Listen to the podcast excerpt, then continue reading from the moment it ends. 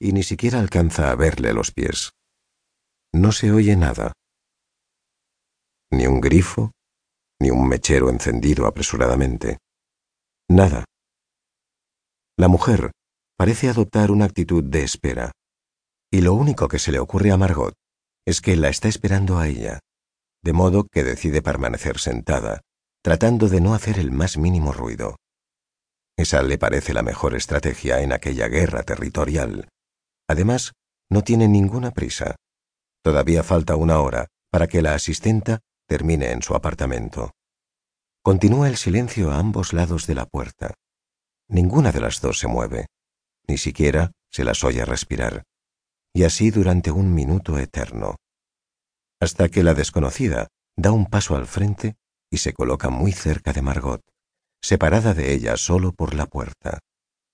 Ahora, agachándose un poco, Margot le ve la punta de los pies. Lleva zapatillas de deporte blancas y está lo bastante cerca como para llamar a la puerta, lo cual supondría un ataque frontal. Aunque si lo hiciera, Margot seguiría sin dar señales de vida. No está dispuesta a ceder ante la provocación de una extraña. Sin embargo, no sucede nada. Margot se tapa la boca con la mano para amortiguar su respiración. La lucha psicológica continúa, hasta que Margot recibe un ruido muy sutil, una inhalación entrecortada, un sollozo de apenas un segundo, un grito de auxilio con sordina. Tras esa muestra de debilidad, ya no hay motivo para seguir temiendo la presencia de aquella mujer. Margot podría decir, eh, con toda calma para consolar a la desconocida, pero no lo hace. La tristeza ajena no es suya, y aquella situación no va con ella. Para Margot, ni siquiera sus propias emociones tienen interés alguno, y el impacto de las mismas sobre su vida es poco o ninguno. De modo que seguirá allí sentada todo el tiempo que haga falta para evitar a aquella mujer y sus tribulaciones. La liberación llega en forma de una tercera mujer que, ajena a la tensión existente, entra en el baño y pregunta si hay algún problema con la cabina desocupada. Por primera vez, Margot oye la voz de la desconocida.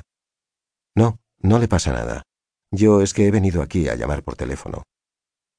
Su tono es tranquilo y desafectado, por lo que la recién llegada no tiene razón alguna para dudar de la excusa y se encierra en la cabina vacante.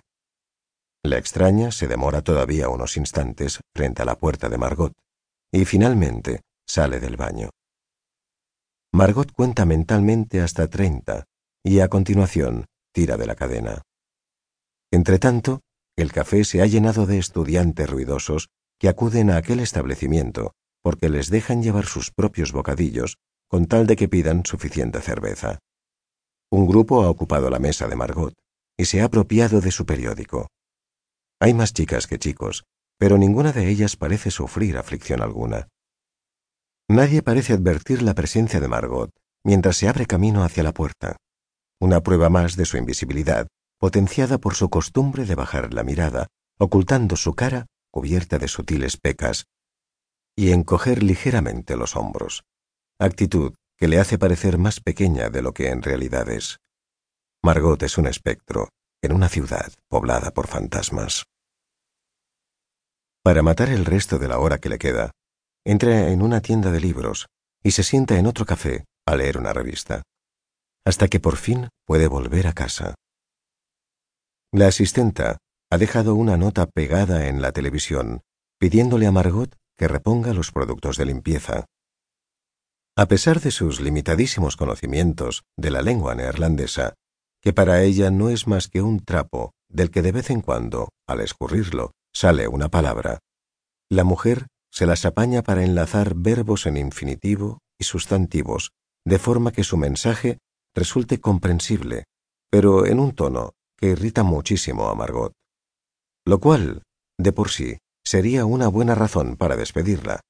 Lo que ocurre es que no sabría cómo hacerlo, porque ella no fue quien la contrató. La empleada es un residuo de una relación ya finiquitada. Él se largó, y Margot heredó su apartamento con boliviana incluida, como si se hubiera quedado viuda.